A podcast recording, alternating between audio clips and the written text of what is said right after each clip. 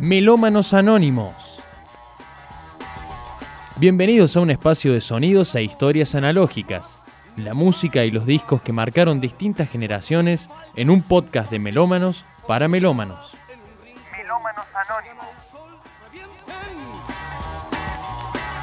Salgan al sol.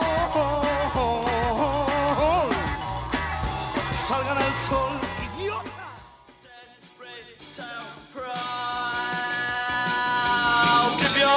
your case a pies a professional look with this super decorating set.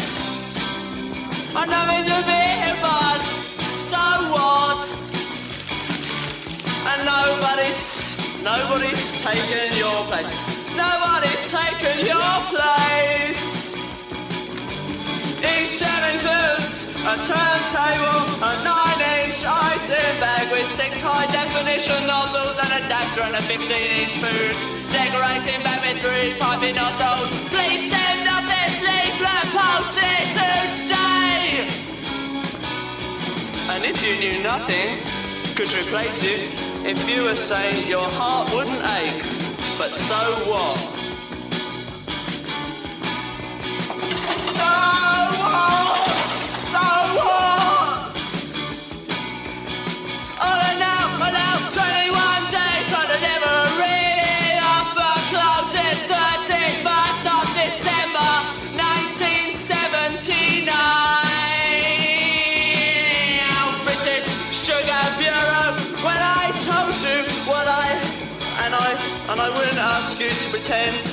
That we were one it's still another time. Forget all the lies. Forgive me the words another world was used to love, and yes, we still be happy in another time. But so what?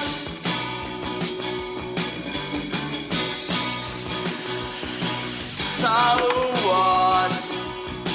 So please me icing and decorating sets. Iron clothes, a chicken postal on a number. So what? Muy pero muy buenas noches, bienvenidos. Aquí estamos de nuevo, encontrándonos en este lindo espacio de música, de amigos, de lindas canciones, de buenos discos. Bienvenidos al aire de la 101.9 de Altoque Radio. Estamos comenzando un nuevo Melómanos Anónimos. Hoy comenzamos con The Cure, eh, banda que está haciendo ruido por estas latitudes. Eh, bueno, Robert Smith que acaba de anunciar un posible regreso, no, un posible no, un regreso que va a ser eh, aparentemente para fin de año. Estamos en Twitch también ahí mostrando discos. Bueno, bienvenidos, bienvenidos a todos los que nos están acompañando. Ocho minutos han pasado ya de las 8 de la noche. Y por supuesto, como siempre, en la mesa no estoy solo. Muy buenas noches, Juan, ¿y cómo andás? ¿Qué hace Darío? ¿Todo bien? ¿Todo bien? Bien, bien, bien, acá estamos. Lo voy a dejar que saque la selfie y No. lo saludo. Ya voy a hacerlo. ¿Qué hace Seba? ¿Cómo Buenas noches, ¿Cómo ¿todo bien? muchachos? ¿Todo Todo tranquilo? bien, todo bien. Sí, sí, día Bueno, largo, pero satisfactorio el final del día, porque viene el programa. Viene lo lindo, ¿no? Sí. Exactamente, se hace, se hace espera. ¿Cómo andás, Hugo? Buenas noches. Muy bien, muy bien, buenas noches. ¿Todo bien? Sí, día largo, pero es cierto, llegó el final del programa. Parece que todos llegamos igual. Ha ¿no? llegado hoy lo lindo, ¿viste? La, la- la- la hora que uno quiere, en definitiva, a ver, porque Sí. uno cuando llega a trabajar se pone en casa un disquito, una cervecita, algo para tomar tranquilo. Bueno, lo trasladamos a la radio, en este caso a esta Sí, hora. sí. Así que, bueno, bienvenidos, por supuesto, como siempre. Ya vamos a estar desarrollando un poquito la temática de hoy, pero comenzamos con efemérides y la quiero definir como lo de- definió Hugo esta tarde cuando dijo, llevo esto para efemérides, un comienzo y un final. Y arrancamos por el comienzo en el comienzo. Claro, porque tenemos dos efemérides y esto que estamos escuchando es el primer disco de Cure. Tres chicos imaginarios. Salió el 8 de mayo de, 1900, de 1979, ya le estaba errando, me iba al otro. Y bueno, es la banda de Robert Smith que va a estar en Argentina. Este disco en realidad lo pierde a Simon Gallup en la, en la gira, después vuelve, Ah, pero el sonido del disco es una mezcla entre el punk, eh, la música de Jimi Hendrix, hacen Foxy Lady. Es un disco curioso, digamos, porque no suena al Cure que va a ser en los 80, ¿no? Este es el primero y acá empieza una carrera que es extraordinaria y que, bueno, va, va a girar siempre alrededor de Robert Smith. ¿no? Eh, The Cure es él, básicamente. Y se va a ir acentuando a medida que eh, vayan digamos, decantando ese sonido este, que va a abandonar este punk más primitivo, digamos, porque empieza en el 79, al borde del final del punk, mezclándose con la New Wave, y bueno, eh, y mostrando que pueden hacer otras cosas, ¿no? Y este, como el primero, se hizo notar bastante. Igualmente, durante los 80 y ya para los 90, queda algún resabio de ese post-pan Claro, ahí sí. dando vuelta, ¿no? Sí, sí, sin duda. Lo que pasa es que el, el, el- el sonido, este sonido que es, es casi sonido de ambiente de la época, ¿no? Se va a Es- mezclar. Es, es difícil ser ajeno a un, Claro, a un claro, momento, claro. a una movida. Entró con- en medio de los otros grupos. Nadie sabía en ese momento que The Cure iba a ser The Cure. Era un grupo más, como podía ser 2020, como podía ser eh, televisión, o podía ser alguno que desapareció. Bueno, ellos quedaron, quedaron, ¿no? se transformaron bastante, pero dejaron disco tras disco sentado que, bueno, venían en serio. venían Sí, en sin serio. duda. Sí.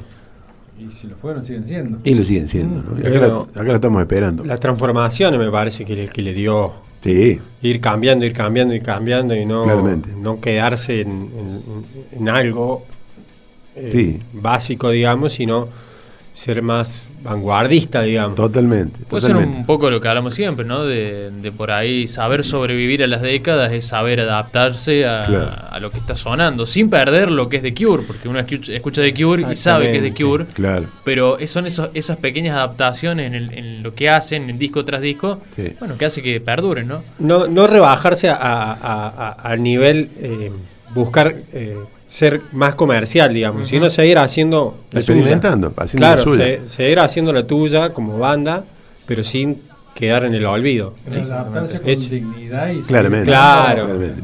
Buscando. Arriba, no, no Claro. es que- de calle, No es porque está de moda el, Claro. música disco, clavar música Claro. disco Claramente, para, claramente. para poder aparecer entre los 10 mejores. Ellos siempre tuvieron a la vanguardia, ¿no? Y curiosamente en estas fechas también está Disintegration, que es del 88. Ah, Pero claro, este es el primero. Sí, sí. Disintegration es como decíamos alguna vez, ¿no? Es el disco que hubiese hecho Julio Cortázar si hubiese sido músico.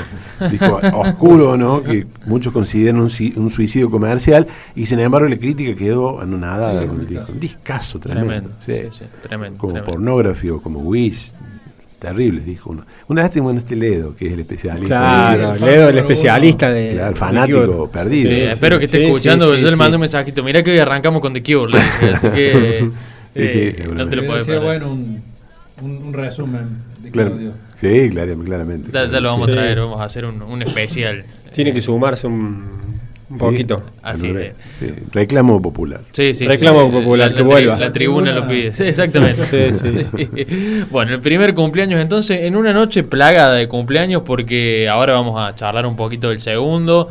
Eh, acá en la mesa hay un artista que cumplió años, un disco que no está hoy, pero cumplió años también. Eh, Y cumple ella en un par de- Y cumple ella en una semana más o menos. Tenemos otro cumpleañero que cumplió esta semana. Así que eh, plagado de, de efemérides este, este comienzo.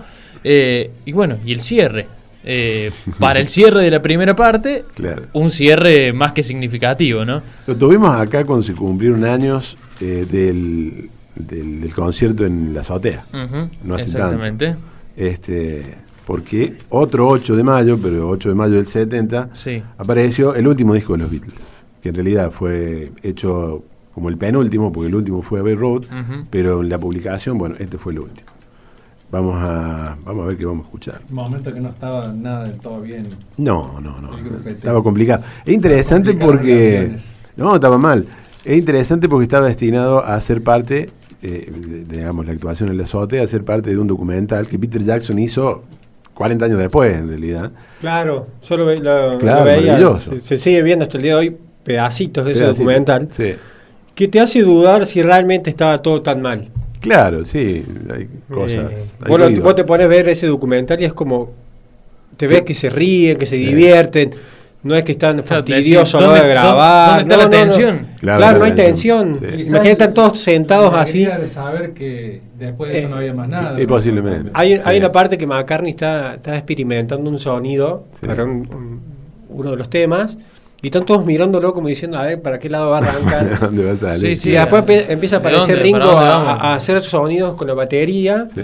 y, el, y al cabo de las horas ya estaban haciendo un tema. Claro, sí. O sea, si estás tan mal, no te sale tan rápido. No, más vale, más vale que no. Lo mismo pasó con Soda, vos ves el último concierto y Sí. no parecía Eh, El, el 4. todo. El cuatro. ¿El lado 1? Sí, 4 el lado 1. 4 de 1. Bueno, A mí, mi mind. mío. Pero igualmente yo creo que más allá de que esté todo malo, ¿no? Sí. seguramente ellos se han querido Sí. y no había forma de seguir conviviendo. Una No, relación claramente, corta se acaba, claramente, pero no por eso va a dejar de querer a la persona. Ese, ese es el- la marca del último, del último trabajo, digamos. Claro. ¿no? Entonces, todavía la magia estaba, claramente. Sí, sin duda. O sea, muchos grupos matarían por este disco, que uno ha escuchado como un disco desprolijo, digamos, no es un disco No. totalmente terminado, con muchos productores, con cosas que fueron y que vinieron. Lo cortó Phil Spector, Phil lo- Spector, Glyn. Jones.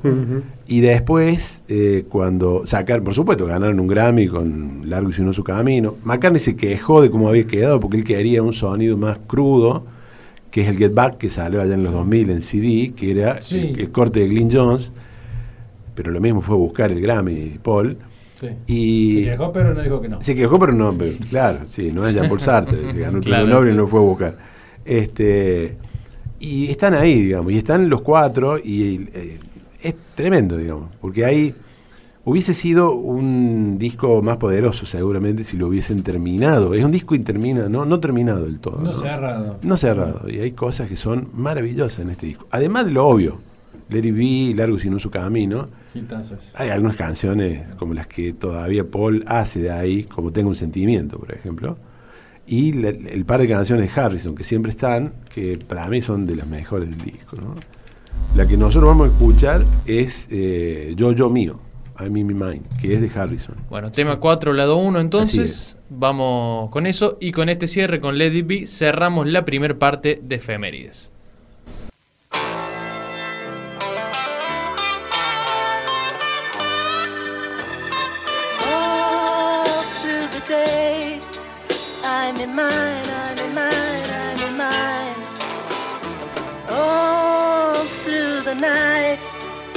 I'm in mine, I'm in mine, I'm in mine. Now the frightened are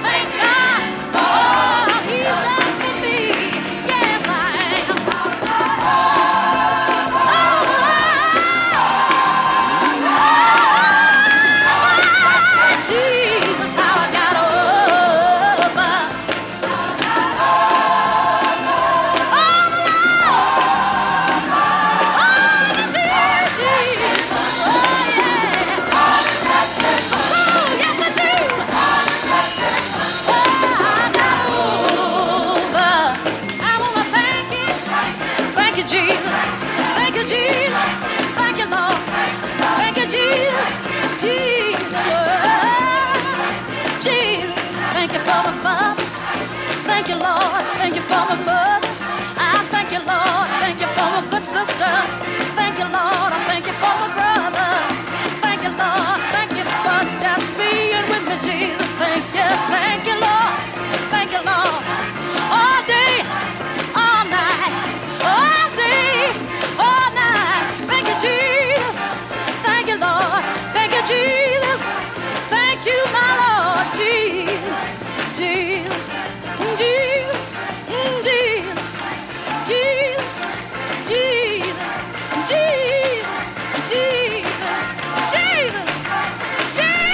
No, no quisiera participar en una misa de esa, no? Una misa gospel.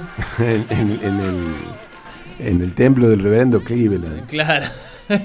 Aunque sea aplaudir. Pero cantar encima, lejos. Encima Sí, es una, sí. es una escena que uno ve tanto en, en las películas de época o, o las películas que hacen época ahí, Claro. digamos, de la iglesia Sí, con, sí, con sí. el coro. Y Sí, uno- por lo general donde muestran la cultura, yankee de los Sí. 60. claro, música negra, de los Sí, eh, eh, muy tradicionalistas así. absolutamente, porque esto es gospel puro y duro. que hasta el, Sí, día de hoy, hasta el te- día de hoy se mantiene. Se Claramente, mantienen, sí, claramente. por eso. Y, y como ahora estamos en un momento donde eh, buscan como introducir Sí. en contra del racismo, ¿no es cierto? Hablando de eso, Sí. introducirlo ahora en las películas se ve cada vez más seguido y se va a Sí, seguir, se- claramente. se va a seguir viendo. Sí, sí, sí, sí. Eh, absolutamente. Bueno, la- los otros días veía la película, la biopic de Whitney Houston.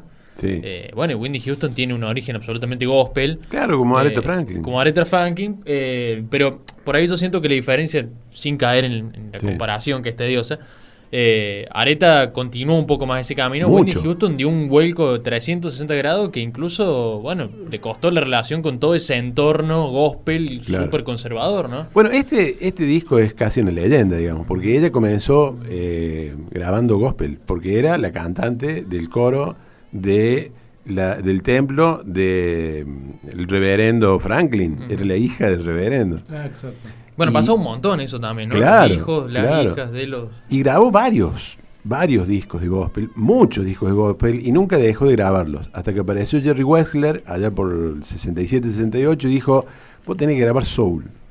Vos estás para otra cosa. Vos estás para otra cosa y ahí saltó, digamos, a la fama. Eh, y este disco es como el regreso de la hija pródiga, porque eh, es interesante porque es, es mayo del 72, ¿no? Y en algún lugar de Nueva York están grabando Exilio en la calle principal. Fueron dos noches. Una de esas noches estuvo- estuvieron Jagger y Richard en el público, Ajá. como quería el Darío estar, y algunos otros famosos del momento, porque bueno, cantaba Arete en, la, en, en el templo y todos fueron a verlo. Y es una iglesia chiquita, no es una iglesia muy grande, pero Es de evento. Es una cosa Eh, extraordinaria. El gran ¿no? evento, sí, sí. Este disco, que se llama Gracias Salvadora, no, Amazing Grace se llama en realidad, es un disco doble, apareció en el 73, en realidad, final del 72, es el disco de gospel más vendido de la historia, y es eh, dos cosas, ¿no? Se grabó en mayo, y también es una de estas, una de estos, una de estas estrellas que nunca tuvo en un grupo. Ah, exacto. Exactamente. Y con eso le damos la apertura a la temática de hoy.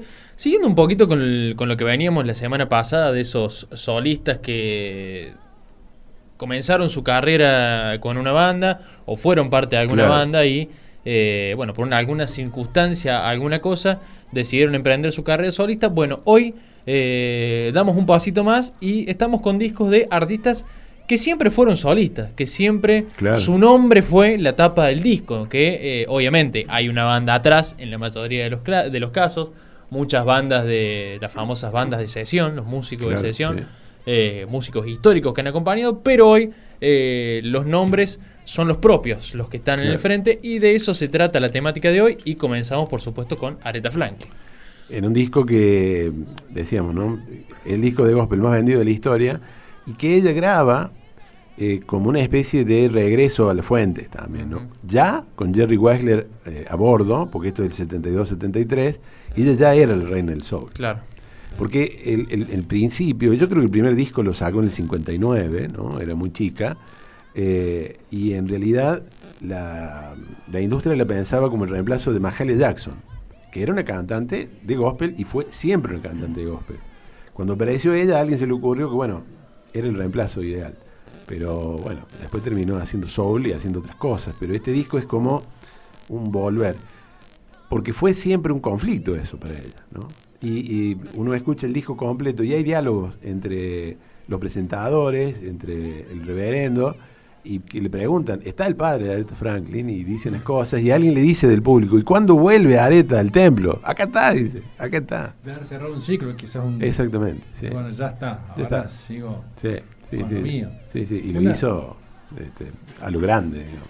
La gran mayoría por ahí de los artistas negros por ahí que vemos Sí, en el género, el funk, el soul, el and blues, o- han tenido origen sí. en sus iglesias. En, Sí, en, el coro de la barrio, iglesia, sí, sí, sí. Y ese claro. origen también está todo el tiempo conviviendo con esa contradicción y esa resistencia, porque ese origen también tiene que ver con esos sectores más conservadores de la población norteamericana Claro. y también más relegados, me parece, sobre Sí. todo en esta época de, de- de los 60, donde estamos Sí. en plena segregación también, Sí, eh, donde los, los grupos sociales y sobre todo las comunidades afrodescendientes, sí. eh, bueno, tienen su, su lugar, digamos, podríamos decir, de, de resistencia en algún punto frente a lo que acontecía en la sociedad norteamericana. Y bueno, salir de eso también, Claro. bueno, era exponerse a todo, a todo un mundo, ¿no? Mahalia Jackson no salió nunca. Claro. Mahalia Jackson es una cantante de culto, ¿no? Pero nunca tuvo éxito, porque era una cantante de gospel, Quedó ahí. una cantante sagrada casi, y quedó ahí, digamos, relegada al culto y relegada a- al, al grupo que representaba. Pasa que en ¿no? muchos casos los primeros pasos obligados era eso. Sí, sí, claro. no podías claro. armar tú una bandita en el colegio Sí. porque seguramente No. muchos casi ni iban a lo mejor, No pero se puede, no se puede. después, bueno, te disparabas como decías vos, Sí, Areta sí. siguió otro camino, pero Claro. bueno, el- era casi como el, la- el- De cajón. la- las inferiores Sí, del sí, sí. salir de una iglesia o de un coro. Claramente, claramente. Que es una práctica que ya te digo. Sí. a dónde te lleva.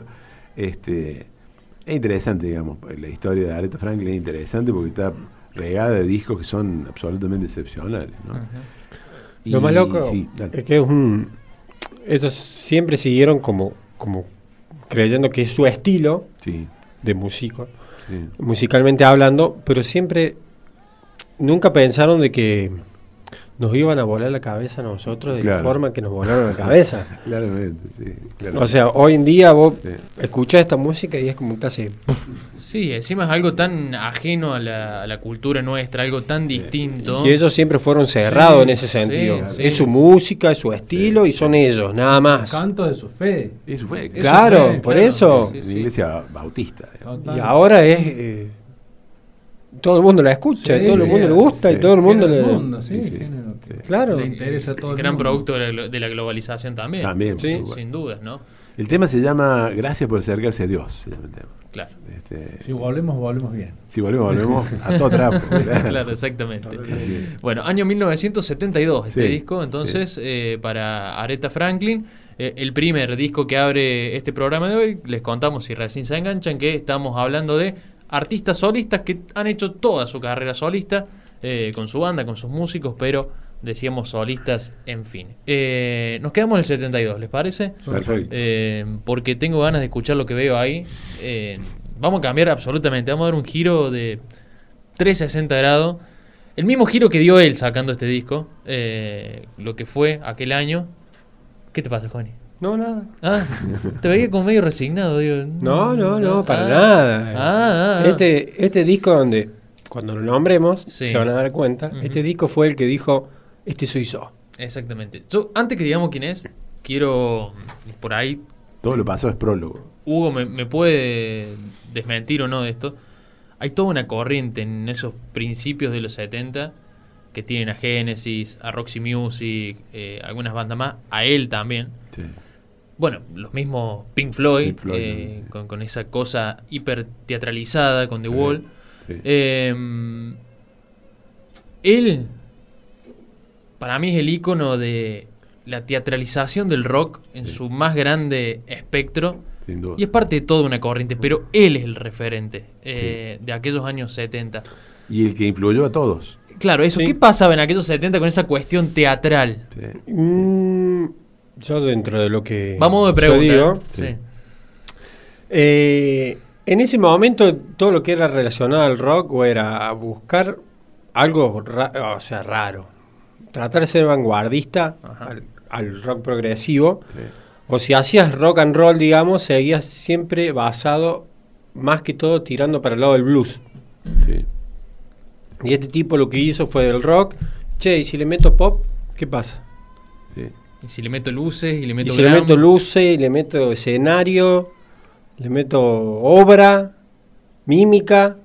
Y ahí está. ¿Qué Lo- pasa? Lo, que pasa es que esto es principio de los 70. El hipismo está muy cerca, digamos. Claro, Y- sí, todavía la idea psicodélica. Y la psicodélica, el happening, digamos, Sí. la performance era total, digamos. No era solamente la música, eran las luces. Como habían enseñado los Floyd, por ejemplo.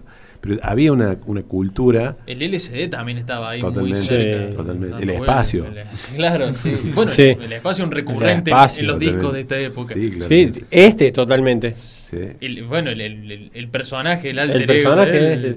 sí. Bueno, él lo que hizo también es eh, construirse muchas veces, ¿no? Sí. Esa es una cosa extraordinaria, porque para cada época, para no cada disco, pero en cada época hubo un personaje que centraba la atención y era su alter ego, ¿no? y era su, su avatar. Su avatar, sí, sí, sí, Este, sí. Y que se nota de manera extraordinaria. Este fue el primero. Este fue el primero, claro. Y Este, después ya... Sí, sí, sí. Nunca dejó de, de estar en, en las luces con No. los cambios. Jamás. No, Capaz nunca. que en algún momento, por ahí los 80, algún momentito, pero el resto siempre ahí, arriba. Sí. Sus sí, cambios daban que hablar y estaba ahí. Es que él era la vanguardia. Sí. Claro. Lo que pasa es que se metió también en un, en un ambiente donde eh, no se guardó nada el tipo. No, claramente. No. Él largó todo, pero principalmente lo que era el tema de sexualidad. Siempre lo Sí, claro. Siempre. Sí, Mm. Sí, Siempre. Y en esa época vos decías, soy gay y era, claro, era el raro. claro, sí, claramente. Sí. Y acá dijo, soy gay, pero creo que soy bisexual. y ahí es como que a la mayoría le hizo pf, Sí, ahí. sí. cortocircuito No en la cabeza. hacer, sí. 1970, que te digan, Sí. soy bisexual y es como... ¿Qué es eso? ¿Y acá qué pasó? Claro. Claro. claramente, sí, sí, Y lo aceptaron todos. Sí. Sí, O sea, perdió contra Supo Thriller, aceptar. perdió contra Thriller, Sí. Thriller este disco para ser el más vendido de, de la historia. Supo hacerse aceptar porque era un fenómeno. Sí. totalmente. Pero él se hizo el Claro, por fenómeno. eso no era que era un tipo polémico y nada más. ¿No? Tenía con qué. ¿Con qué sostener eso? Fu, Sí, y sí. lo tuvo hasta el final Sí, absolutamente. días. Bueno, ya está, no hemos dicho el nombre hasta ahora, pero yo creo que más pistas no podemos no dar. claro. El que no lo casó hasta ahora. Eh, estamos hablando, de, la radio, estamos hablando de, de David Bowie, por supuesto. Sí, Stardust creo que es el, Sí, el, el Sí. de este disco. Sí, está. Eh, sí, en está- realidad es mucho más largo, pero Sí, sí, es. es sigue estando. El ascenso y caída de las arañas de Marte. Sí, Exacto, sí, sí, sí. exactamente. Hablando de el espacio. Exactamente. Bueno, este disco que es del año 1972, ¿no? que, bueno, ahí está esto maravilloso que decimos, cómo conviven tantas cosas. Claro. 72, escuchábamos el Gospel, el gospel de Aretha Franklin. Eh, bueno, y estamos ahora- en otro continente también. Está bien, está bien. Sí, está bien. Es cierto. otra. Sí. Sí, sí. Tenemos otra movida, pero bueno. Pero eh, hizo más, más movimiento en Estados Unidos que en el mismo Reino Unido. Sí, lo que pasa es que la primera vez que fue con el primer disco no funcionó. No. Se presentó en un recital y no pasó nada. No pasa. Pero Pero cuando volvió con, con este, esto fue. Olvídate. Claro. Despegó. Marcó su, su lugar. Puso su. una cosa interesante puso la con. Bowie, ¿no? Cuando- antes de que uno lo escuche, Mm. antes de que vos escuchás cuando sos chico, que es Bowie, y no lo escuchaste nunca, y los tipos te dicen, bueno, el tipo más influyente. Decís, ¿cómo el más influyente? ¿Cómo? Cuando lo empezás a escuchar y empezás a pasar disco por disco, en vez, si escuchaste otras cosas, empezás a darte cuenta que efectivamente el tipo estaba atrás de Roxy Music, atrás de, no sé, una sarta de movidas de la década del 70 que tenían que ver con lo psicodélico, con lo espacial, con lo progresivo y con la teatralización, como decíamos al principio. Hay, hay una definición. Iggy Pop. Claro, Sí, Iggy Pop, sí. Pop, Fue claro. productor de Iggy Pop. Iggy Pop, Sí, claro. sí. Eh, hay, hay una definición que yo escuché de Bowie una vez, que no puedo recordar dónde la escuché, Sí. pero que me pareció la definición justa, simple, Sí. eh, para, para, para mostrar a Bowie, que es que el tipo en, en su obra, en, su, en el conjunto de sus discos, eh, el tipo hace un, eh, un atrevimiento estético Sí, sí. que nadie hizo Sí, eh, claro, claro. hasta ahora. Es No. la vanguardia. O sea, Sí. es un atrevimiento estético. La palabra atrevimiento Sí, estético, más hablando de los 70, bueno. creo que es engloba lo que es el conjunto de Bowie y toda su, su obra. Y es lo que le dio el, el, el estilo teatral de, Claro. Del glam rock, digamos. Claro. Sí, bueno, es como si fuese el rey del glam rock, pero mucho Sí. más arriba. Pero Sí, además, sí. también necesitó ayudita de los amigos, hasta él. Sí. Porque en el año... set- Este no fue número uno, este disco, ningún simple. Fue un éxito, pero no fue...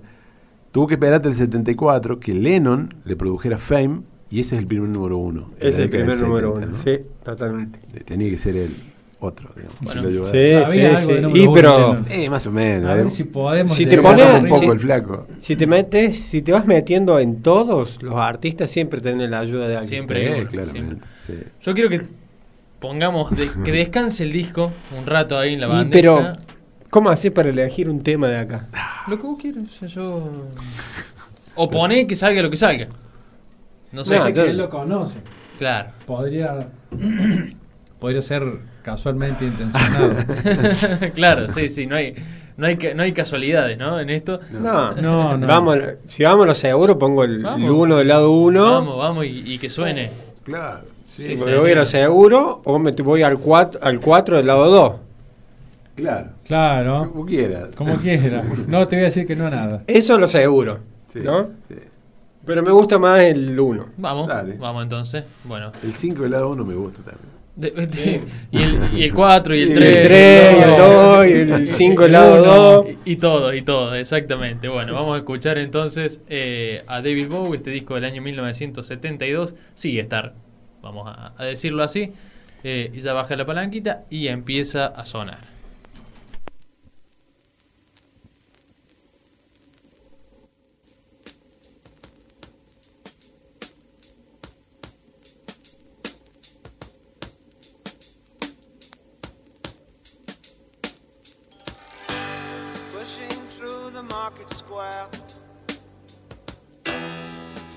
Many mothers sighing. News had just come over. We had five years left crying. News guy wept and told us Earth was really dying cried so much his face was wet. Then I knew was not lying. I heard telephones, opera house, favorite melodies. I saw boys, toys, electric irons, and TVs. My brain hurt like a warehouse, it had no room to spare. I had to cram so many things to store everything in there. And all the fat, skinny people,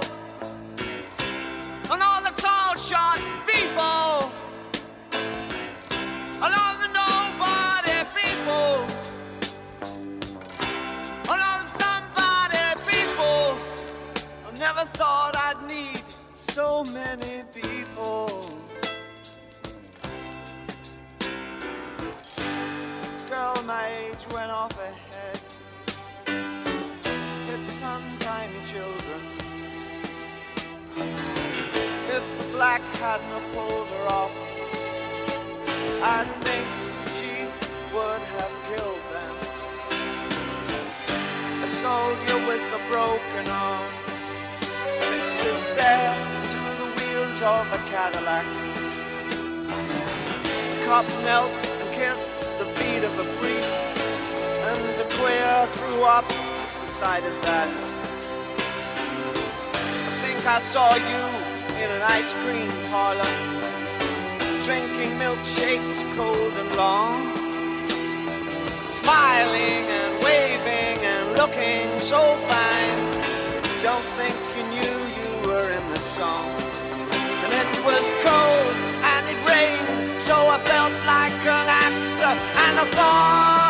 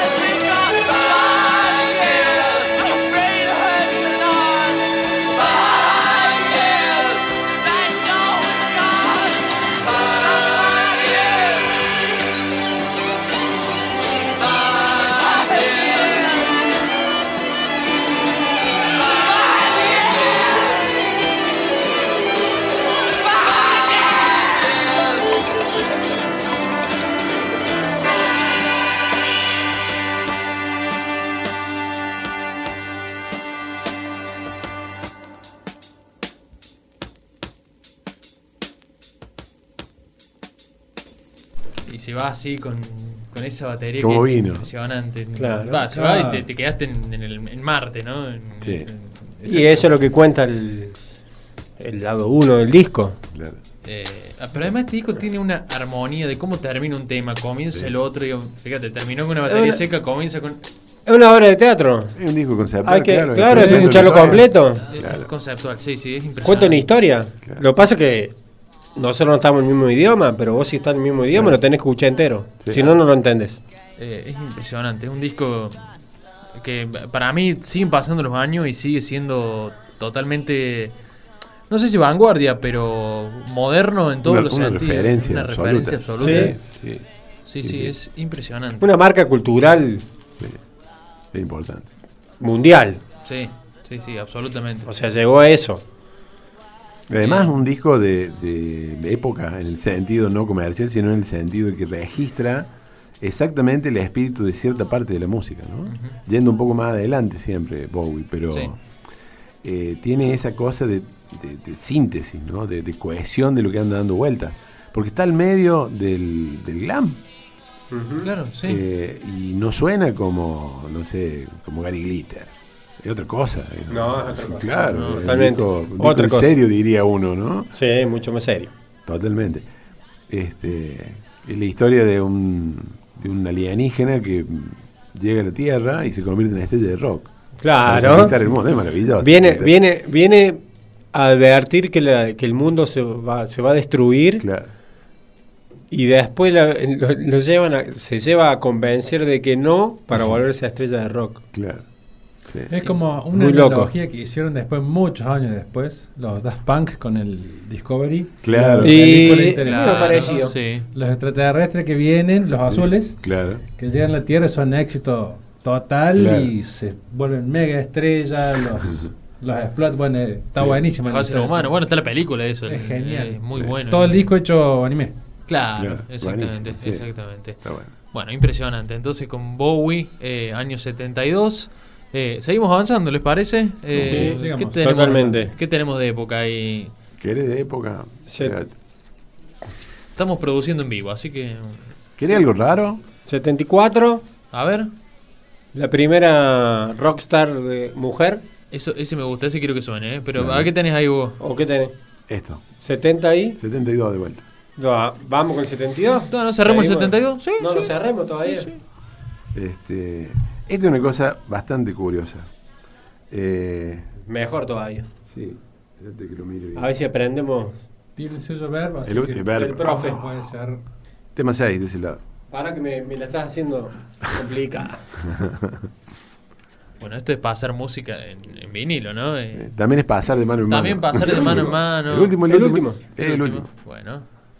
Eh, Este es un personaje que no se puede hacer una introducción como la que hicimos con Bowie porque no le conoce nadie. bueno, vamos, ¿Qué sello? vamos a escucharlo. Ah, entonces, propongo que lo escuchemos y, y hablamos, porque. Totalmente. Dale. eh, me, me parece que es la mejor forma de conocerlo. Un poco de misterio siempre está bien. Sí, sí, sí, sí, me parece perfecto. Bueno, ahí está, ahí baja. A ver, me queda medio incómodo, pero a ver qué sale. Ahí va. Erré, erré, erré. ¿Querés segunda chance? No, ahí viene. Ahí está, No, ahí viene, viene, viene. Listo. Le erré por 5 segundos. Bueno, listo, ahí vamos entonces con lo que viene ahí. When I was a little girl, I had a red doll, the only doll I've ever owned. Now I love you just the way I love that red doll. Only now my love has grown, and it gets stronger in every way, and it gets deeper, baby.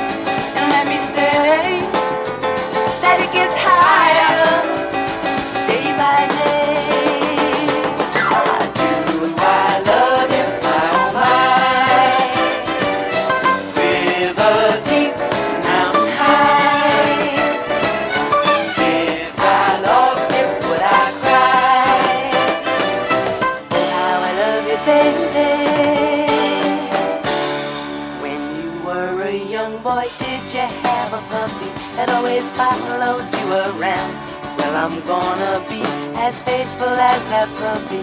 No, I'm never gonna let you down. Cause it goes on and on like a river flows. And it gets bigger, baby.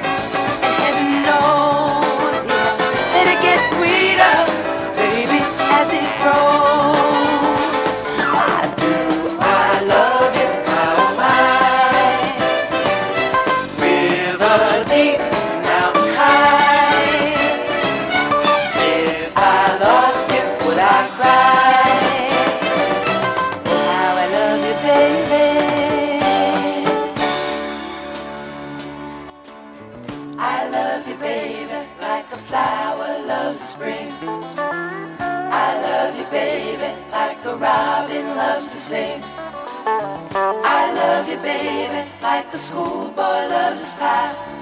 I love you, baby, river deep, mountain high. I love you, baby, river deep,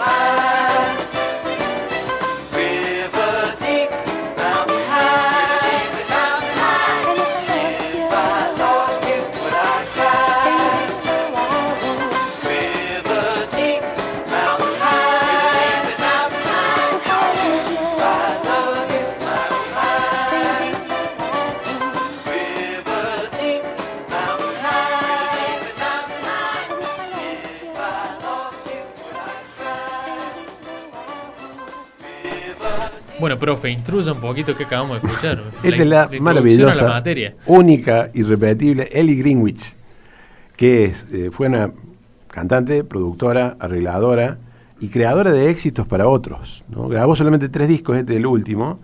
Este último se llama Let It Be Right and Let It Be Sung, es decir, déjalo escrito, déjalo cantado.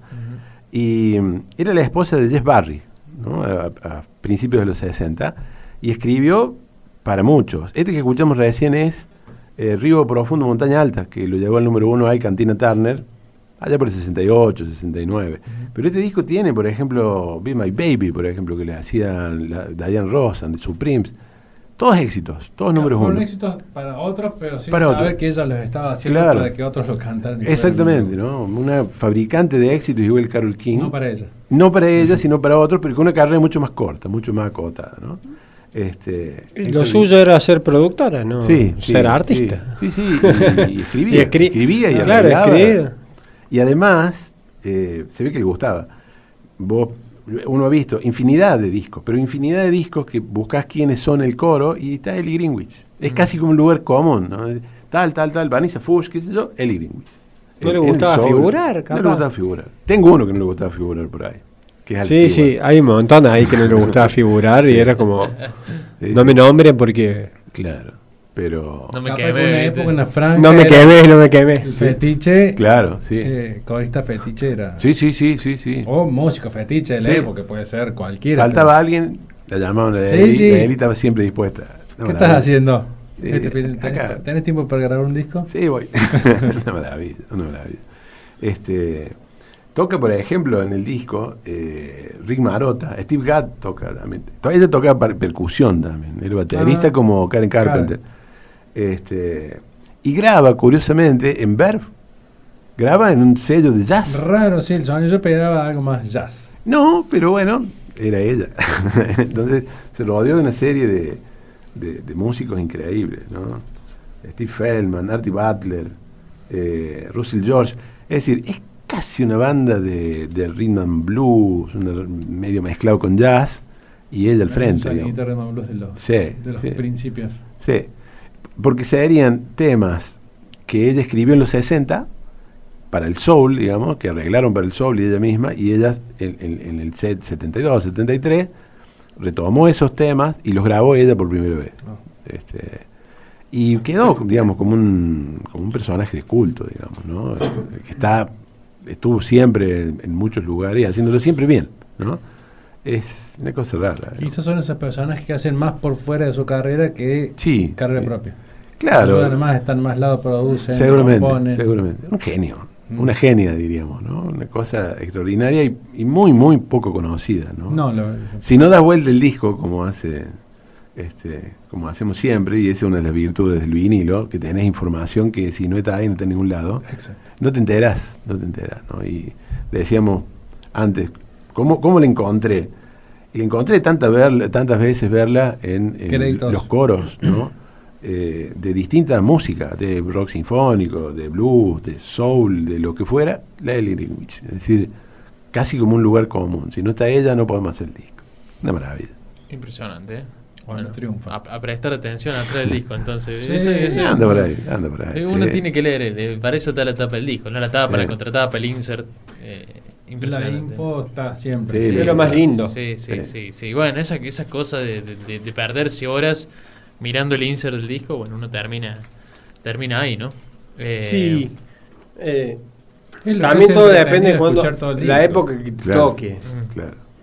Eh, antes sí éramos más de leer, entonces era lo veías, lo que te decía y lo leías memorizabas todo el libro. completo. Después se empezó a volver un poco más digital y ya le, no le das bola a lo que te decía. Sí, poco y nada. Poco no te importaba quién lo producía, no te sí, importaba quién, Sí, quién estaba como corista. Es, es una de las pérdidas, ¿no? es una de las pérdidas de los otros formatos que no son el vinilo, la información, Ay. claramente. No, y además, por ejemplo, vos el vinilo, qué sé yo, comprabas una artista, lo comprabas edición nacional. Entonces te daba toda la información traducida, que esté 100% traducida bien, 100% traducida mal, bueno. Anda por ahí. Pero te tiraba información. Tenías un nombre, por lo menos. Pero después apareció el. CD, y aunque sea nacional o sea importado, te venía todo escrito de, de dónde era. El librito. Sí. Vos te comprabas el librito, estaba todo en inglés. O peor, yo renegué con, un- con el de McDonald's and Gills, el CD para que me lo trajeran. Cuando vino, estaba en japonés. Bueno. Tenía el librito con toda la información, pero en japonés. Claro, Sí, eso, la información. Claro, y ahí se pierde. Sí, sí. Se pierde todo. Sí. Sacando que a- ahora tenemos a Wikipedia ahí Claro. eh, Sí, al- al al alcance de nuestros dedos, digamos. Pero Pero, en ese momento no. pero en ese momento no. Si no tenías un amigo japonés. Entonces no- no terminaba- Terminabas de darte Al- cuenta por- nipona a que te lo. A la tintorería. Sí. A mí me pasó en la época del secundario. que a algunos no le daba, no les daba pelota y después de grande te empezás a dar cuenta, mira, estaba Mirá lo que este, tenía, estaba este. mirá lo que Claro. Y tenía. esta, esta canción que hacía era de este. Claro, claro. 30 años atrás. Pero estás hablando de alguien que por ahí no conocías todo eso. Ahora que ya tenés un recorrido. De una música, referencia, sí. para Y te seguís, te seguís sorprendiendo. Sí, pero ya conoces esos nombres, entonces no son tan ajenos. No, no, no, no, no. Sí. Pero por, por mérito mío. Claro, No, claro. o sea, apenas que agarraste un disco no sabías quién era nadie, pero después capaz que en cinco años ya sabías que esos nombres estaban en otro lado. Claro, sí, sí, sí, sí. Sí, a mí me ha pasado mucho con temas de Maiden, por ejemplo, o temas de Metallica. Mm. Y, de- y la banda que traje, no sé, uno de los episodios que era Budgie. Ah. Bucci, claro. Sí. La mayoría son de esos. Sí. Y sí. son hitazos de Metallica, hitazos de Maiden. Y la banda de culto es Sí. Budgie. Bucci. Bandón, tremendo. Y donde yo escucho las versiones originales Claro. y son 10 veces mejores. sí. Hay, hay esa Tienen cosa, ¿no? Sí, tienen otro gusto. Tienen Pero hay otro- versiones, versiones, reversiones, que Sí. son incluso... Sí, sí, sí. Sí. Sí. Algún día tenemos Yo te digo en este caso. Sí, sí, Yo estoy contando- reversiones. Mi, mi- Vaya anotando. Vamos anotando. jefe. Sí, sí, yo sí. estoy contando mi, mi experiencia en esta banda en particular. Sí. Eh, pero hay otros casos que no. eh, está compartido, como decirte, me siento mucho mejor de Charlie. Claro, sí. Y sí. después te baja Johnny Rivers o te bajas a, a, los, A los Birds. a los Birds y Es es... el tema, claro. Sí. Los tres están buenísimos. Sí, claro. Sí. No es uno mejor que el otro. Sí. A partir de que, si el original está bueno, tiene Y que ser por lo menos un ahí. asesino para que salga Una un- bomba. Sí, Sí. sí, sí, Sí, pero por, por lo general siempre uno cree que siempre busca de que sea mejor la reversión. Bueno, el, el, el Para la pasado- época, Sí, ojo, claro. sí. para- porque hay que ver las épocas. También. En el programa Uno pasado lo- escuchamos a Cocker, por ejemplo, la versión de con, Ah, bueno, eh, con no, No olvides de bueno. mis amigos, que es otro tema, es una cosa. Sí, canción. eh, depende la, depende la, la- la arreglo. época. The Beatles, eh, fin de los 60, después tenía a Joe River, fin de los 70, Claro. y después lo tenía Charlie, y principios de Sí. los 90. Claro. claro. ¿Esas canciones de los 90? Principios de los 90, Principio de los 90, sí. Sí, 92 creo que salió el disco Sí, ese. me parece que sí. La versión de de Billy Charlie. Idol de Elia Woman a mí me encanta. Claro, está bueno. Claro. Es un temón. Y de los Y 90. le pone, claro, y le Y pone rock and roll. ahí. Sí, sí, sí. Es época, claro. Hay Y algunos claro, son- son- dependiendo de la época, depende del sonido que hay en- justamente en esa época. Y de la voluntad del músico, ¿no? De hacer- Totalmente. porque esa es otra cosa que se puede discutir. A veces una versión, a veces un cover, a veces qué es. voy a decir, ¿cuál es el original? Claro, Yo siempre tengo, hacer yo siempre soy tan Claro. positivo que creo que es homenaje Está bien. Al artista creador. Bueno, a mí me, a mí me pasó cuando, cuando vi por primera vez el Unplugged de Nirvana, que Claro. me encontré con ese tema de Bowie, el, Sí. el hombre que vendió el mundo, Sí. eh, The Man Who Sold the War. Sí. No- nunca en mi vida, escuchado Claro, por Kurt Cobain, me imaginé que era eh, un tema de Bowie. Claro, Eh, claro, sí. Y uno ahí está, bueno, Sí. también, cuando vos decís, che, mira, eh, escuchás Nirvana y, y escuchás eso, decís, ah, entonces Cobain tiene una base de Bowie. Claro, claro. eh, que uno no se imagina que está. A mí me, me- me atrae mucho eso. Cuando veo un artista Sí. eh, tan distanciado, porque hay una distancia enorme Sí. entre Kurt Cobain y David Bowie. 20 decir años. que hay un- Claro. No, no, pero más allá de los 20 años. de- El estilo. de- Hay una estilo. influencia, ahí está la influencia. Es decir, ¿dónde, dónde, me, me- ¿Dónde me- se juntan? me vuelve loco eso? ¿Qué fibra le tocó David Bowie a Kurt Cobain? Es Claro. impresionante. Yo ¿En creo qué que momento le pegó? ahí está el homenaje para mí que dice Juan. No, para mí ahí- va más allá del cover. Va Sí. más allá del cover sí, absolutamente. sí, sí. Hay, hay un montón de casos donde Sí. el estilo que hace el cantante es totalmente diferente al, al, al que es al que toma como influencia, digamos. Sí. Eh, capaz que estás cantando un pop, pero recontra pop, y tu influencia fue un rock and rollero a morir. A morir, sí. Pero, Pero también- lo, relacion- lo juntaste con otro, y lo juntaste con Sí. otro, y juntaste cuatro o cinco artistas y generaste tu sonido. Lo que pasa es que hay algunos que funcionan como difusores de otros. ¿no? Johnny River, Neil Diamond, por ejemplo. Neil Diamond Sí. es un tipo. eh, Claro. motor. Pero sin embargo, hay discos que son completos covers de otros. De Leonard Cohen, de Johnny Mitchell, de algún cantante francés. ¿no? Hay uno que se llama Arcoiris, que es un disco exquisito. Yo lo veo a Rivers, por ejemplo, que le mete Sí. más un rock and roll más Sí. le da una vuelta de rosca a, lo- a lo- a los covers. Sí, la- las versiones de los temas de los Beatles son virados al blues. ¿Viste? Sí, le hace como una vuelta de rosca para, Sí, para generar un sonido más, más yankee, digamos. sí, el, famoso whisky a gogo. Claro. Es un sí. sonido de bar casi. Claro, Sí, exactamente. sí, Eso- y eso me encanta. Exacto. Maravilloso. Y sí. está la comodidad también del que gusta hacer eso. Claro. Reversionar Sí, sí, sí. mucho. Tenés que ser un aventurero igual. Sí, sí. sí. Sí, Bueno, o tener que yo no sé con si me animo tanto. hacer buenos arreglos. No, sé si- necesitamos Sí. que arregle bien si no vamos a... Sí. Claro, yo no sé si me animo tanto. Claro. No, y River se metió con todo, siempre. todo, todo, todo. todo, todo. Eh, ¿Qué sé yo? Muchos descubrimos temas que existían escuchándolo a él. Sí. Después te diste cuenta, pero era de este, del otro. qué sé Bueno, yo. a mí me pasó justamente con Me siento mucho mejor. claro. Que yo decía, oh, mira el tema de Charlie. Está Sí. muy No es para nada sé de yo. Charlie. No es para nada de Charlie, Pero claro. sí, Y, y lo descubrí hace poco, no es que Claro. lo descubrí hace mucho. Está bien, no Agarré en plena pandemia, compré Claro. un lote de, de Sí. discos que me vinieron como 100 Sí, sí. y me vinieron varios de Sí. Johnny Rivers Sí. Y me puse a ver, pa, pa, pa, y escucho uno y digo, este tema lo conozco. Este Charlie. Claro, sí. Tan- Y era eso. Este qué Y lindo cuando, después cuando te lo- descoloca así, así. y después a los dos meses descubro, descubro que de Beatles. Claro, del Pero al toque. Bueno, a Dylan le pasó lo mismo. Cuando eh, los Bears graban eh, Mr. Tambourine Man, él ya lo había grabado dos años antes, pero los Bears lo Ah. electrifican. Y cuando Dylan lo escucha, y ya había estado con los Beatles, cambi- le cambió la cabeza. Y a partir de ahí se electrificó Dylan. Porque entendió que la versión que habían hecho los Bears era infinitamente mejor que la de él, que era con la guitarrita, nomás que era acústica. Claro. Y todos sus discos de ahí para adelante fueron eléctricos. Sí. A veces El cambia la historia. Bob Dylan y The Band en vivo. Ah, Qué hermoso disco. discazo, doble. discazo. Impresionante. Tremendo disco. Justo, se me vino en la cabeza ese disco. Creo que acabamos de tapar una temática para un próximo programa. Uh, se nos- así nos que- fuimos, nos fuimos. No, no, Sí, me encantó. refuimos, estoy, muy contento con esto. Eh, les propongo que peguemos un salto de década y después volvemos a los 70 si quieren. ¿Cómo no? Eh, porque, sí, eso. Quiero, Quiero eso, eso. eso que tiene el Quiero Seba eso, ahí. quiero eso. Sí, sí, Hace eso. rato que estoy viendo ese boca Eso que tiene el Seba ahí. eh, Esta etapa que desde sus orígenes siempre fue muy, muy pictórica, muy, Sí. todas las muy tapas de ella han sido muy. Sí, sí, muy atrevida. Parece que ella es un, un artista de la imagen también. ¿no? Ella es una artista de la imagen 100%. Sí, Su claro. carrera está basada en eso, pero Sí. con contenido. Sí, claro. No es claro. que es imagen. Solamente, claro, sí.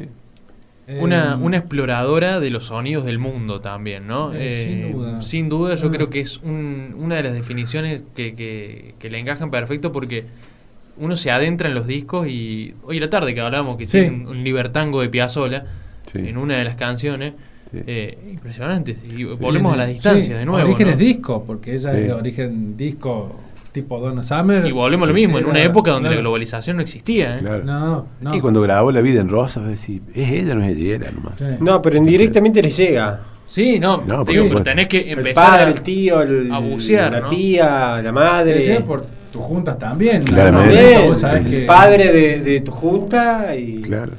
Bueno, ella disco desde el- Eso su que- inicio, Sí.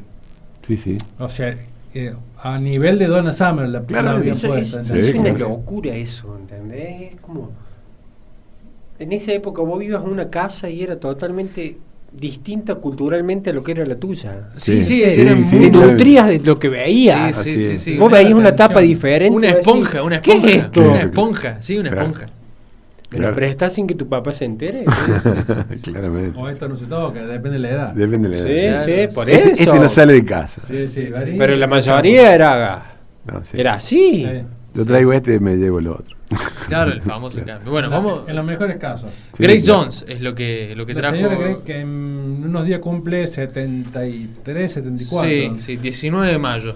El cumpleaños. Vamos a escuchar el último del lado 2. Este disco, Está raro y impreso con los nombres porque no se llama así, pero. este disco es. Este es del 89, si no me equivoco. Bien. 85, perdón. 85. Este disco es posterior. Mira qué loco. Ella hizo un. No me acuerdo el disco anterior. Pero dice: Bueno, corto un poco con la música y me voy a poner a hacer películas. Ella se inició en modelaje. Ah, tenés razón. Hizo Sí, claro. De joven, jamaiquina, eh, Sí. Grace. Eh, viene de Estados Unidos, modelaje, incursiona después en la música con el último, sí. Con el disco, va cambiando con Sí. década, como estamos hablando siempre, que la década te cambia un Y poco. en el cine tuvo mucha presencia también, no es que le fue mal. No, pero nada. Bueno, antes de esto se hace mundialmente conocida. Antes de este disco graba Conan con Arnold Schwarzenegger. Schwarzenegger. Sí, sí. Y graba, eh, graba. Filma la película de James Bond Ah, tiene una de James Bond también. con Roger Moore. Qué Claro, loco, claro. qué loco. Esa es otra temática, mira. Ahí está, me encanta. Artistas que han sido, o sea, son cantautores Sí, y actrices o actores sí. Bueno, del cine. le traemos a Hugo Phil Collins Miami Vice. Qué lindo, qué lindo. sí. ¿Cómo, me quieren acá? ¿Cómo? Ese, yo tengo dos acá. Bueno, Bowie. Bowie, sí. O sea, famosa por eso. No, y esas tengo- dos pelis y después graba este disco. Un- a mí me encanta, es un disco conceptual. El Claro. TCQ. Ah, la sí, sí. Pero tenés eh, Hay un montón.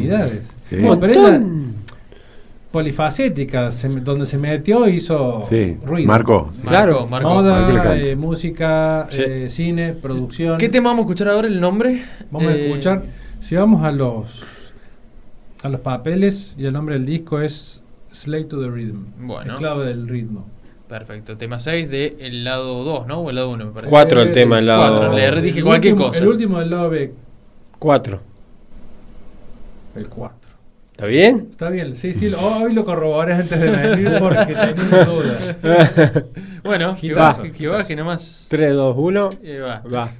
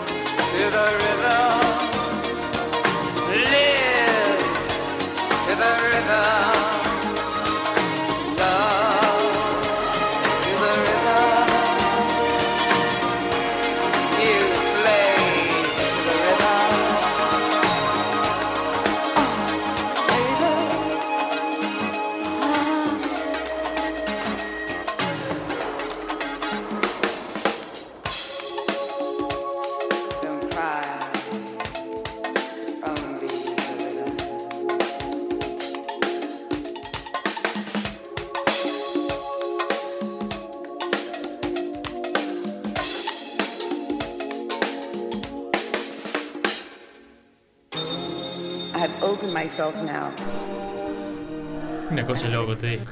Esas voces, eh, es un disco conceptual este, de su vida, porque acá dice, eh, Grace Jones, una biografía se llama, Ajá. esclava del ritmo.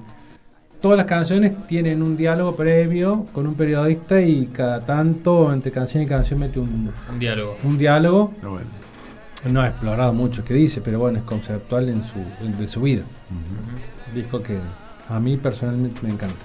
Me encanta. Grace Jones, ¿te gusta o no? Como hablamos recién. Sí. Es particular.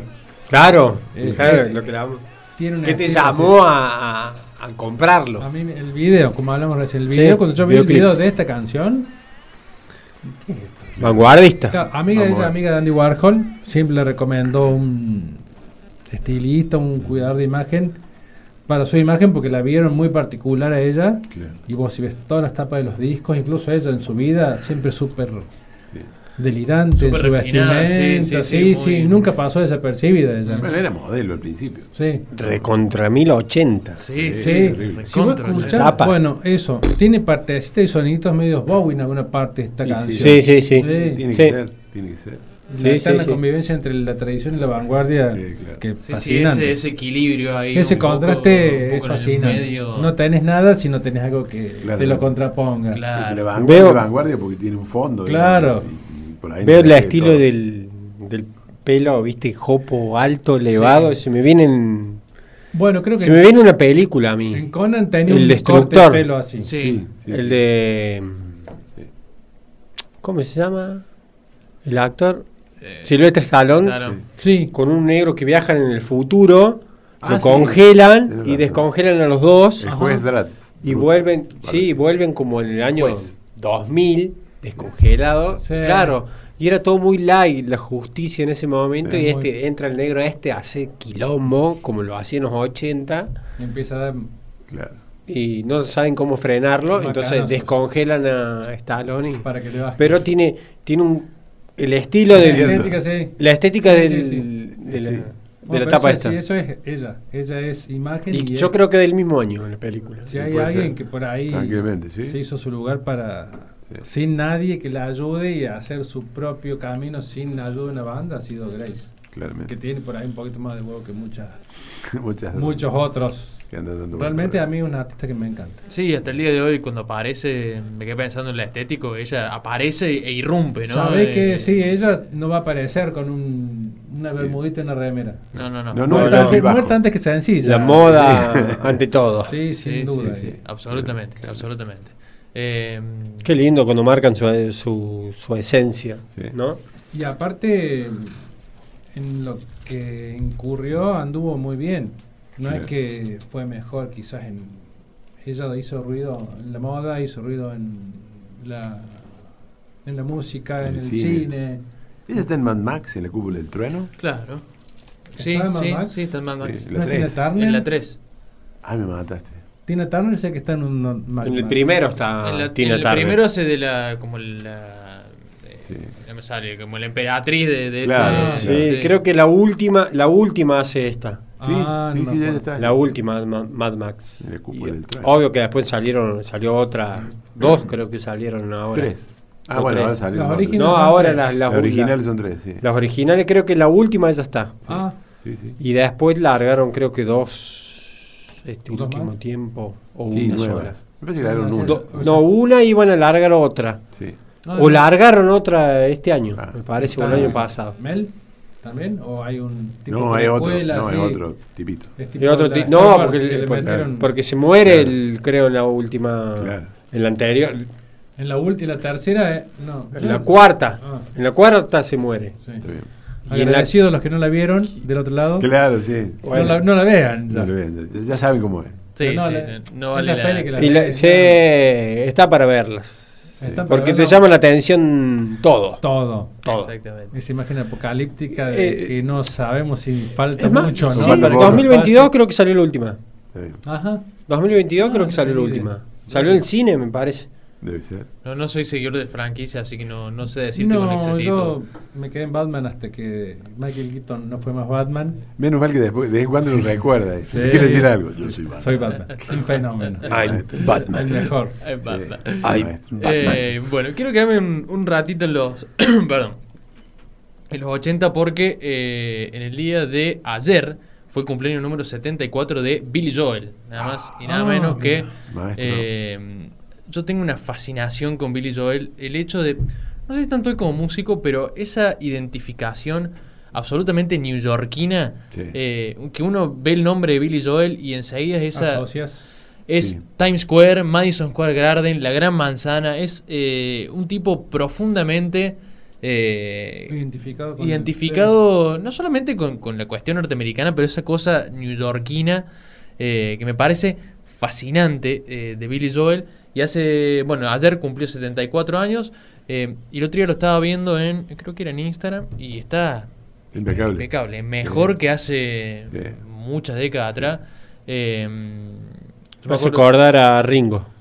Sí. bueno, tiene todavía la barbita candado así. Sí, sí. Lo ve Ringo y- Bueno, Billy Joel, vos decís, tiene 60, 50 y Claro, pico. No, no, vos no decís, no es un tipo que Tipo tiene. Lerner, que no le pasa el tiempo. Claro. Claro, sí, sí, sí. claro, claro, claro. Eh, que sí. vos Sacando decís- que se peló y ahí Bajó, mostró. que bajó un poco sí, más. bajó, bajó un Subió poco. un par de... Subió lo- le subieron los años. ¿Qué canción se acuerdan de Billy Joel? La primera que escucharon. De Billy Joel. Oh, sí, Esa tal canción cual, tiene sí. cosas Yo la escuché por. Barry White, pero creo No. que la primera vez la escuché por ¿Cómo Billy de ser Joel. Mi viejo honestidad? fanático de esa Ah. canción, me acuerdo. me Me, hiciste encanta acordar, me Billy hiciste Joel. acordar de eso. eh, Billy Joel. Sí. Eh, bueno, El pianista. La- sí, pero la, la primera, primera, primera que escuché, sin saber que era de Billy Sí, Joel, sí. me acuerdo por allá por el año 2006, que cierta gaseosa usó, cierta gaseosa usó para el mundial el ritmo de quién ha comenzado el fuego. Ah, tenés Sí, razón. tenés razón. sí. Ahí Sí, reventó todo. estaba con Ay, eso, estaba con eso. yo creo que fue esa. Hasta que un día en la ser, radio ¿eh? Sí. escuché el tema cantado por Billy Joel y dije, hey, pero pará, esto es lo de la publicidad. Claro. Y ahí me di cuenta que era una versión de, de Billy Claro. Joel. Tenía del 90 91 es esa canción. Sí, Claro. sí. Debe ser del puente, me parece. de uno de De... esos- sí. No, de- no, este es de Bridge. El que voy a poner ahora es de Bridge, pero no, no es de ese disco. No, no es. Fue la anterior. Me Sí. parece que salió una canción que cantaba medio gospel así Sí, en el con, río. con Ray Charles. Con Ray Ah, Charles. Con sí. Ray Charles. Bueno, entonces creo que fue la anterior. Eh, puede ser. y después me pasó algo curioso de lo que veníamos hablando antes. eh, Bruno Mars hace una versión de Just the Way You Are. Ajá. Claro. ¿Sí? Sé que era de Bruno Mars. No, y claro. definitivamente era de Claro. Billy Joel. Sí, sí, sí. Eh, El de la chica del centro. Eh, Claro, claro. claro, Es más, Girl. Claro. eh, exactamente. Y este, Juanis, el tema 3 eh, del lado 1. En un momento por ahí, el que no conoce tampoco tan fino, Sí. piensa que es Elton John. Bueno, Ah, Sí, bueno, Bueno, hay una cuestión ahí Sí. eh, que en los 90 hacen esta gira de- con Elton. Los dos que los, los dos pianos, eh, creo que se llama así. Sí, sí, sí, sí. Tú, tú menos piano, una cosa así Ah. se llama la, la gira. eh, que no hay registro de esa gira Ah, en. DVD, ni en CD, ni en vinilo, ni nada, porque en medio de la gira se pelean. eh, porque. Qué raro. Pero una cuestión, eh, Billy Joel estaba pasado de alcohol en esa época, en los Ah. 90, tenía una adicción impresionante y Elton John le dijo, hasta acá llego con vos, hermano. Y, y me parece muy gracioso viniendo Elton John, que era un tipo que se las Claro, vivió ¿qué todas. No, lo, no, lo que pasa es que el loco ya Claro. lo había superado. Elton estaba súper Bueno, eh, súper rehabilitado. empático, bueno, y- medio que en esa época le dijo, loco, estás en cualquiera, No no, puedo seguir Sí. una gira así. Y hay algunas presentaciones que salieron por la televisión, que están los registros por ahí en YouTube, pero no, no hay un disco oficial de eso. Claro. no. Eh, y Mira, se no volvieron a juntar dos o tres veces, así, pero bueno. Y me parece fascinante esa gira porque vos ves el piano más famoso de los Estados Unidos y el piano más famoso de, fenómenos. de- de Sí, Inglaterra, sí, sí, sí, sí. eh, conviviendo en estilo que es muy similar. Sí, Eh, así que bueno. Eh, vamos a escuchar el tema 3 del lado 1. bueno, no sé, me parece que no hace falta ni, ni, ni- ni presentarlo si, Ahí va, me parece. si baja como Sí. tiene que bajar. Un segundito. Eh, no. otra, pero me parece que va. No va. necesita presentación esto. Ahí está. One, two, one, two, three, four.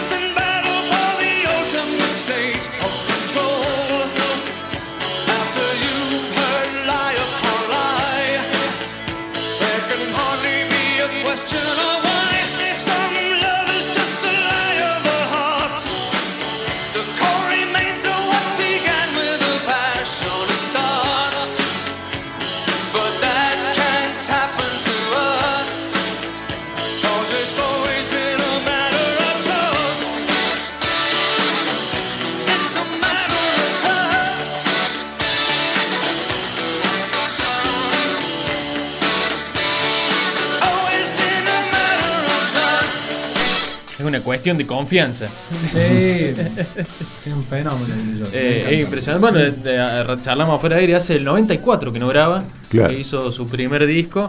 Eh, y en una entrevista él decía, no grabo porque no tengo nada interesante para grabar. Claro. O sea, Y el último disco que grabó fue un disco de música clásica. claro. De música Dijo, instrumental. Prefiero seguir tocando los éxitos Sí. antes que... Algo que voy a decir que está buenísimo, que lo escuché cuando vimos el documental este de Lol Caño. Ah, de que Y, eh, David Crosby.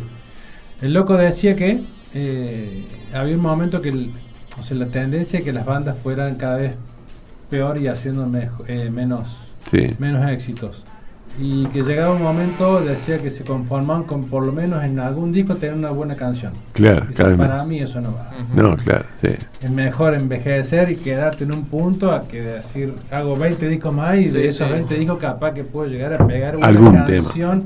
En el algún. loco, Cuando dijo eso a mí me, Claro. me encanta el chabón.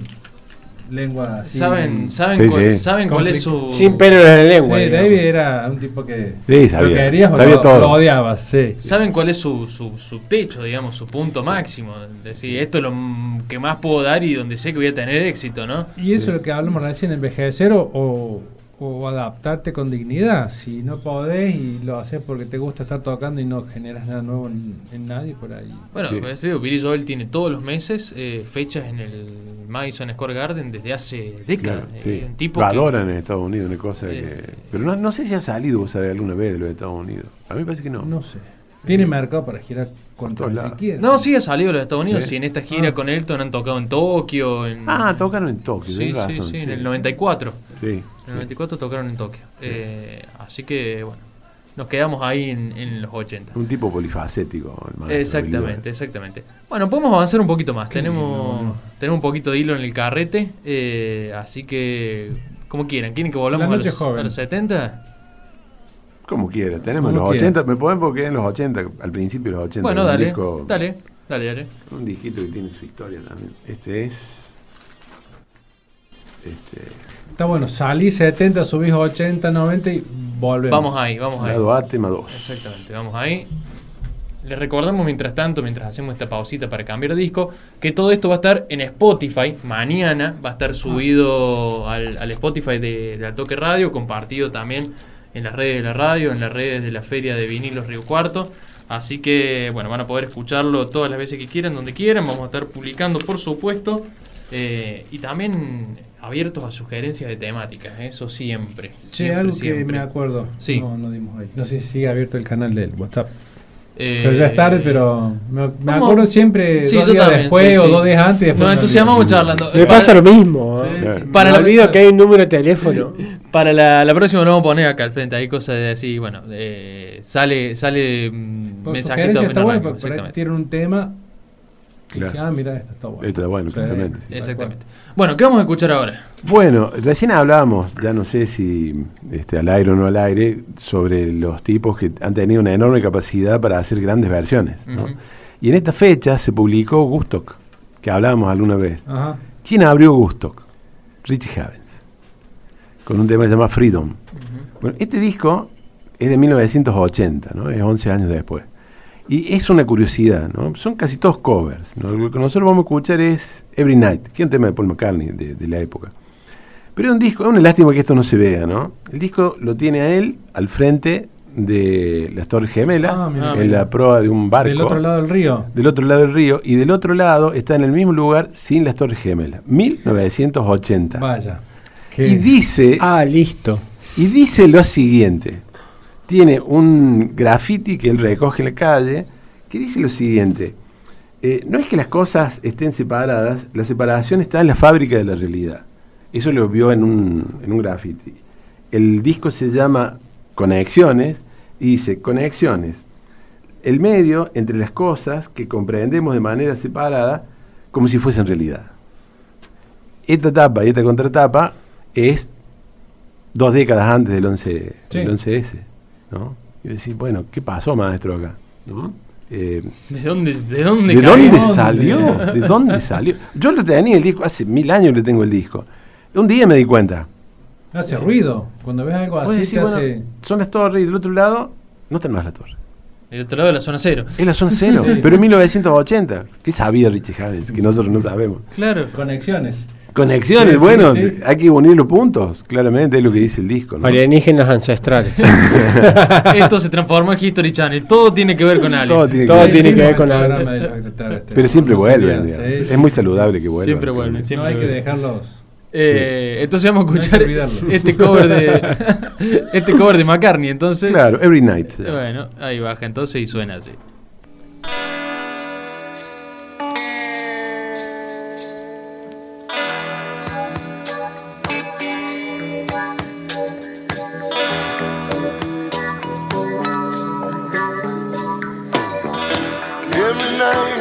Just wanna go out, get out of my head. Every day I don't wanna get up, get out of my bed.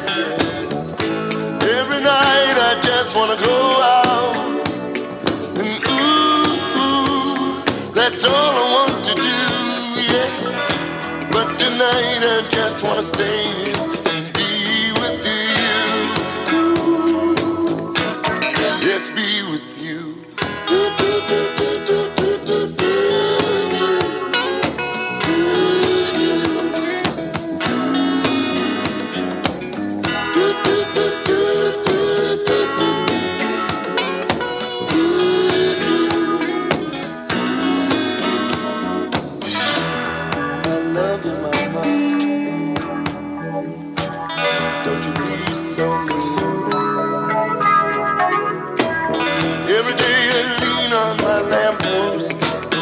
wasting my time.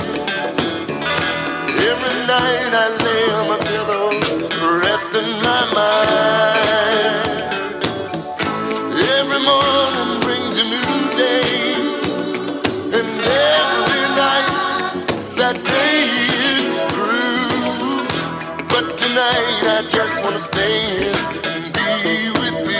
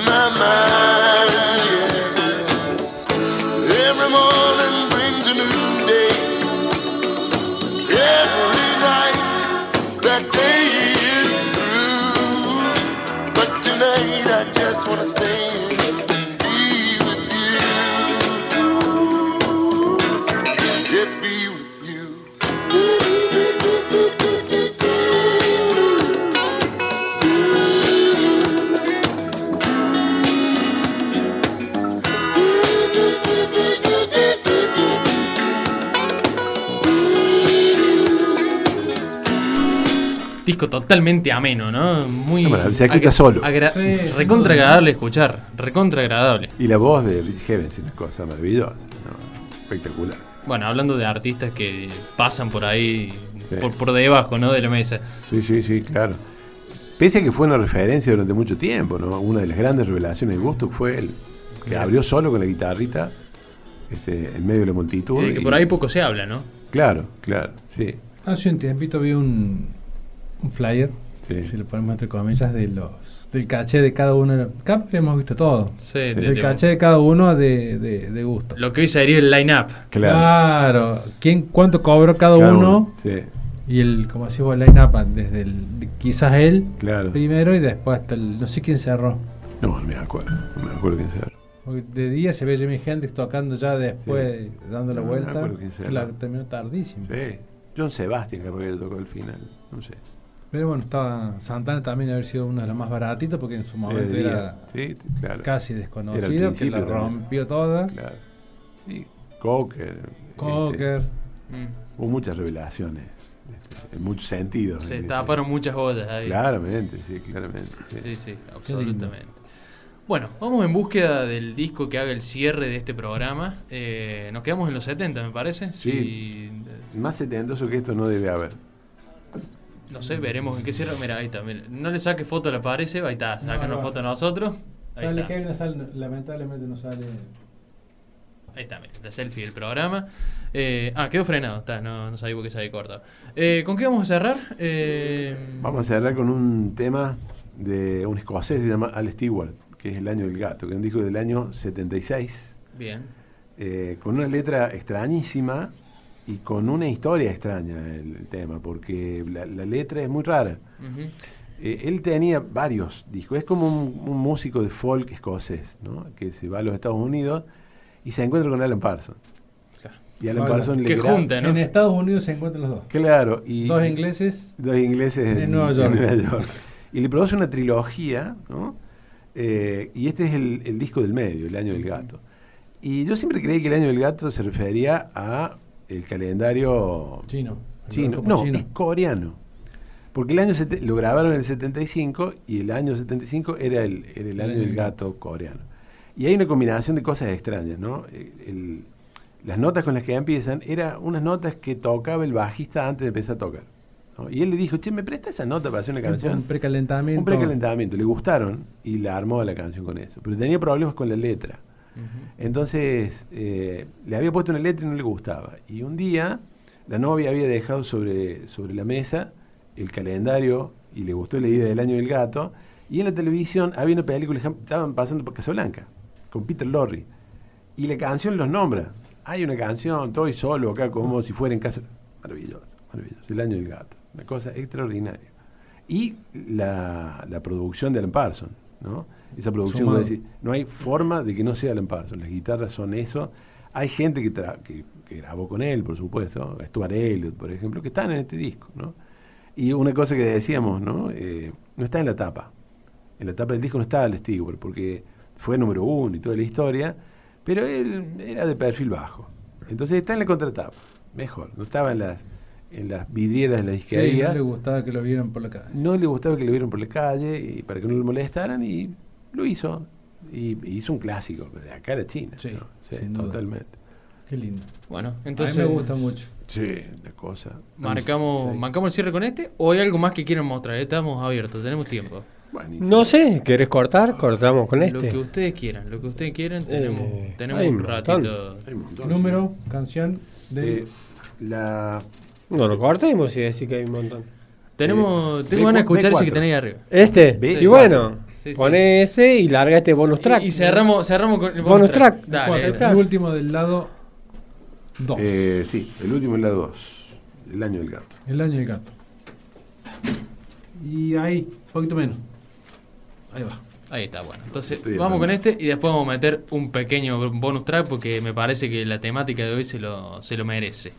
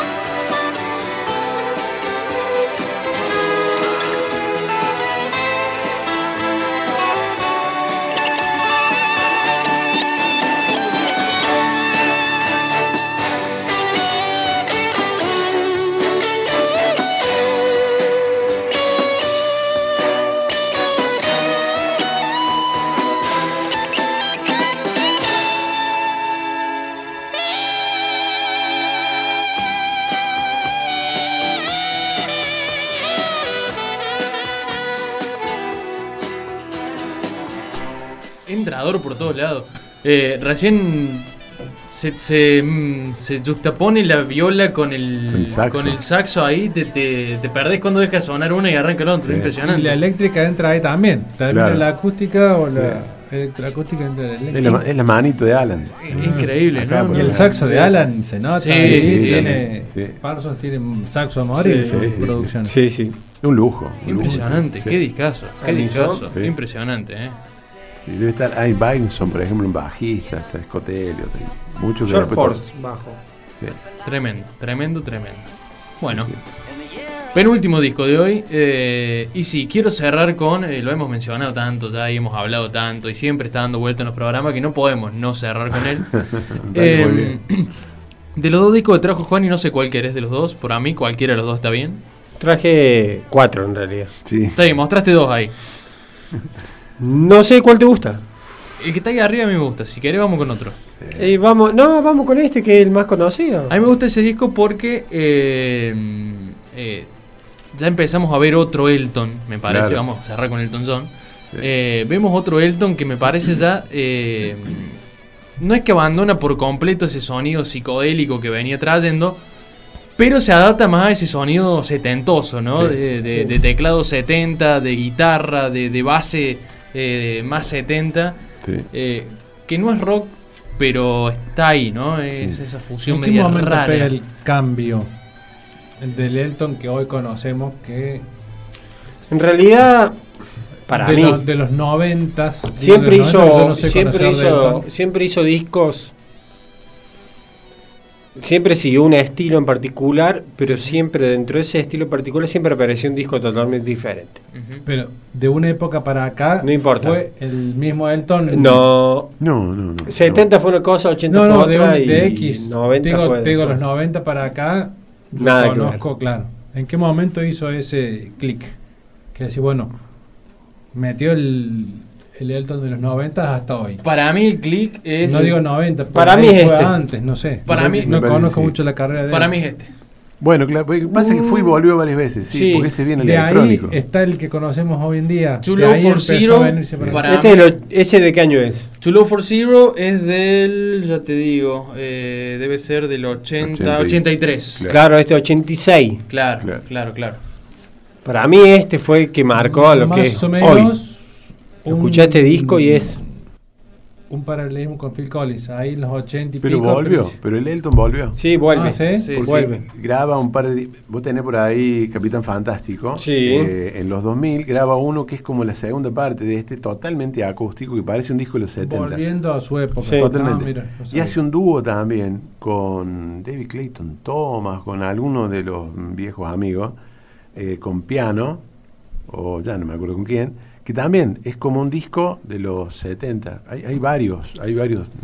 varios un revival tipo el de- de- Metallica de hoy que de sacó sí un mismo. disco de los 80. Sí, Claro. sí, claramente. sí. Más o menos. Por ejemplo- Ponele. Lo que hablamos, Dario, es, por ejemplo, el que vamos a poner ahora del Sí. 72. Sí, Pero Capitán Fantástico del 75. Claro, claro. sí, sí. Sí, sí. Y vuelve un sonido totalmente psicodélico. Claro, por eso es... es- No, sí, ha ido de vuelta muchas veces. va, va y viene, va y viene, va y viene. Hay una época de los 80 que a mí no me agrada mucho. Se pone medio meloso. Y bueno, tiene que Bueno, ver es que mucho. conocemos, yo el que conozco yo, que no soy fan de Elton, yo lo, lo mamé más Claro. del fin de los 80 hasta acá. Sí, un par de discos ahí que no me cierran. Tiene que ver mucho también con tiene que ver mucho también con, con el Elton el Elton después de su internación ese click esa vuelta Sí. también de Bernie Taupin porque en un momento dejó de componer Claro. con Bernie Claro. eh, y esa vuelta también eh, marca bueno eh, de hecho el- hay un disco que en la tapa dice dedicado a Bernie Taupin Sí, claro. que, que es disco de su regreso que, bueno, tiene mucho que ver con esto. Un Elton que también yo le veo esta, esta ductibilidad todo el tiempo de adaptarse a lo que hay nuevo, de absorber, sin dejar por lo pronto su, su sonido Su esencia. clásico de lado, su esencia. eh, pero de, de estar también abierto y dispuesto a, a- a- y receptivo a todo ese sonido que anda dando vueltas, ¿no? Sí, siempre. Después se juntó con muchos. Vos Eh, tenés eh, un- bueno, el de Loud and. Session que tengo yo eh, Exacto. es eso, digamos, Elton John tocando con todos los artistas contemporáneos, ¿no? Que bueno, un Santana Supernatural, más o menos. Claro. más o menos. sí. Pero pensando en los cambios, como decías vos, ¿no? En qué momento lo hace. Él tiene un cambio tardío en los 80, porque los primeros dos o tres discos de los 80, a Single Man, por ejemplo, es un disco calmo, digamos, no tiene sonido de los 80. El sonido que va a tener estos discos que ustedes mostraron recién, digamos, ¿no? Como, claro. Este es se nota- es como a mediados de los se 80. Yo nota- calculo que es una evolución natural de, de cualquier persona y de un músico también. Sí. Así, bueno, qué sé yo, Vamos di, todo en un momento y Sí. quizás por ahí ya hay, o ya se acabó mi momento o ya no tengo ganas de buscar tanto. A menos, que- menos Bowie. Menos resto- Lo que es que interesante también un- es esa Sí, cosa sí. que plantea Lugo de ir y volver, porque por ejemplo en los Sí. 90 está ese disco de One, Claro. que es un disco que va a decir, no, esto no, no, no es Elton John, digamos, No, un disco claro. totalmente eh, alivianado, de, de Mm. muy, muy, muy, muy piano, muy, muy tranquilo, muy lo que era el sonido de los 90 también, ¿no? Muy inglés también. muy inglés, hasta la Feliz. tapa, eh, Sí. esa tapa medio barroca. Sí. eh, sí. Pero bueno, es, es ese. Elton que va, que va y viene. Eh, ¿Con qué tema cerramos? El más conocido de este. Bueno, eh, antes de, de irnos, quiero por supuesto agradecerles a ustedes que, que están siempre en la mesa. Al Kevin que llegó acá a hacer tribuna también, a, a aplaudirnos. Ayudó. Minúscula bailarín. Sumó. Ayudó, Kevin. con, ayudó con la foto. Esa Eh, traducción. Así que bueno, el agradecimiento a todos será por supuesto hasta un nuevo jueves eh, con temática renovada. Todo esto va a estar en Spotify mañana, así que va a estar todo subido ahí en las eh, redes de Altoque Radio, también en la feria de vinilos Río Cuarto. Así que bueno, será por supuesto hasta que nos volvamos a encontrar. Bajo la palanquita por vos, Juani, y nos vamos entonces. Muchísimas gracias, y muchísimas gracias al señor Cufre, que era el dueño anterior. Nos vemos. Nos vemos.